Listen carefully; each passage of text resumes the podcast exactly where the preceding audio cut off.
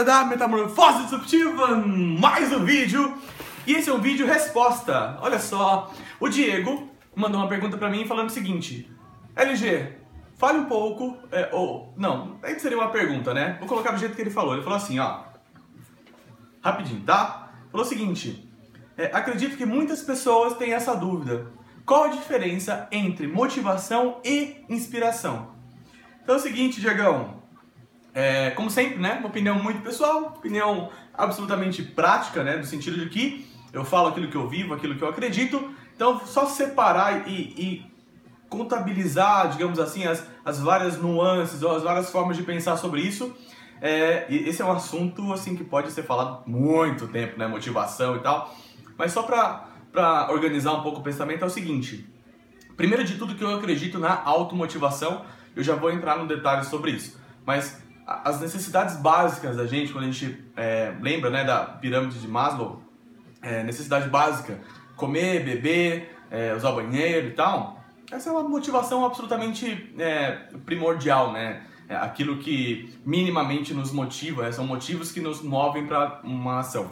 Quando eu penso nas revoluções da humanidade, revolução agrícola, revolução industrial, e essa revolução que a gente vive agora, que é a revolução digital, que é a era do conhecimento, é, eu, eu penso que o nosso mundo do trabalho ainda ele é muito, muito, muito pautado pela Revolução Industrial, né? Então, os processos, os, os, métodos, a forma de trabalhar, a organização do trabalho, ela é muito voltada para hierarquiza a hierarquização.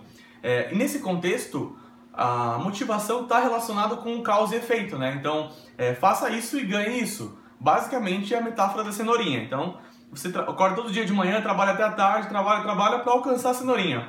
Alcançou a cenourinha? Vamos colocar mais uma cenourinha. E assim vai. Exatamente o causa e efeito. E aí eu conheci um cara, um autor, né, que é esse daqui, ó.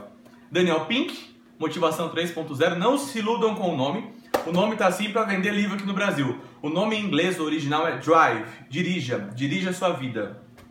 É, sugiro que leia, tá? Eu vou colocar aqui embaixo o TED do Daniel Pink falando sobre isso é, é, muito bom, vai agregar bastante. E eu também vou colocar o link de uma palestra do filósofo, do professor Clóvis de Barros Filho, que é muito legal. Inclusive, o título da palestra dele é O Apanhador de Cenouras. Muito legal. Só para complementar a discussão aqui, tá? Mas, basicamente, o que o, o, que o Daniel Pink é, elencou são três pontos que ele chama dessa nova motivação, que é uma motivação moderna, que é uma motivação que faz muito sentido. E o primeiro ponto dela, que é, eu estou falando porque é exatamente a que eu acredito, que eu procuro vivenciar, é autonomia. Então, você ter autonomia para fazer determinada tarefa. É você é, ter a liberdade, né? Que eu gosto de associar essa autonomia com a liberdade de falar, cara, esse é o seu trabalho, vai lá e faz. Né? Que tem a relação direta com o segundo ponto, que é a excelência, que é a maestria que é você cada vez mais, cada dia que passa, aprender. E se você errou, que é um feedback, né? Erro é feedback, já retroalimenta o seu processo de desenvolvimento e aprende e vai para o próximo, sempre em busca dessa excelência, em busca dessa maestria. E o terceiro ponto é propósito, que eu falo sempre aqui, para mim, autoconhecimento e propósito de vida está diretamente relacionado com a felicidade pessoal e profissional. Então, propósito é por que, que eu faço isso? O que é que está por trás, o que, é maior do que isso que eu estou fazendo aqui. Então, é, autonomia, excelência e propósito. Essa é essa motivação 3.0 que o Daniel Pink fala. E por que eu estou compartilhando isso com você? Porque no seu caso que você disse aí, você tem uma equipe, né? Você é um supervisor e você tem que motivar essa equipe. E você bem disse que você procura falar sobre que a motivação ela vem de dentro, né? E eu concordo 100% com você. Essa motivação que eu gosto de usar, a automotivação, é que a gente não tem que depender dos outros, não tem que terceirizar para os outros a motivação. Você sim, no seu papel de líder dessa equipe, é, deve, é, na minha opinião, conhecer cada um, saber o que motiva cada um, quais são é, as ambições, os sonhos, as dificuldades, os pontos fortes, para que você seja um mobilizador e sim, com o seu exemplo, com a sua excelência, com a sua autonomia, com o seu propósito executado, você inspire então que você seja então um líder inspirador. Mas esteja também é, é, tranquilo se você não inspirar, porque você não precisa inspirar todo mundo. A gente não inspira todo mundo. Algumas pessoas se conectam com a gente outras não. Né? Então, por exemplo, eu me inspiro em várias pessoas que estão no meu dia a dia do meu trabalho, mas eu também me inspiro em várias outras.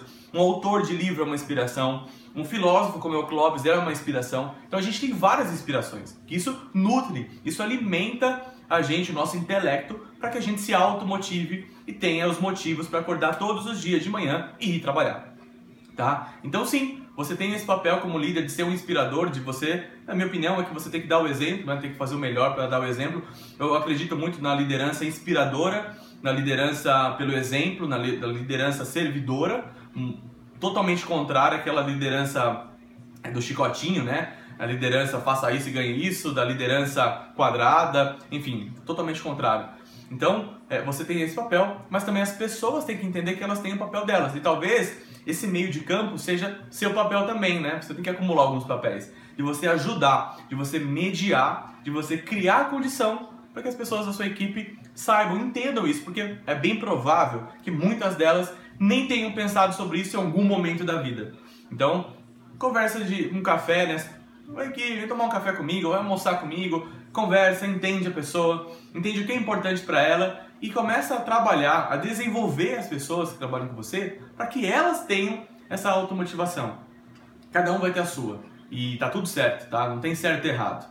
O importante é que você seja, como líder, um expoente, um mobilizador é, dessas pessoas, que você desenvolva essas pessoas para ação. Beleza? Esse é um assunto que dá para falar bastante sobre isso. É, lembra então, se você quiser, leia o livro, acesse o teste que eu vou colocar aqui. E quem quiser mandar perguntas aí, estou à disposição também. Eu vi, o tempo é curto, né? Tem que ser bem objetivo para não ficar chato também. É, mas é isso, pessoal. Comentários aqui embaixo e compartilhe, hashtag compartilhe esse vídeo, tá bom? Até o próximo, tchau!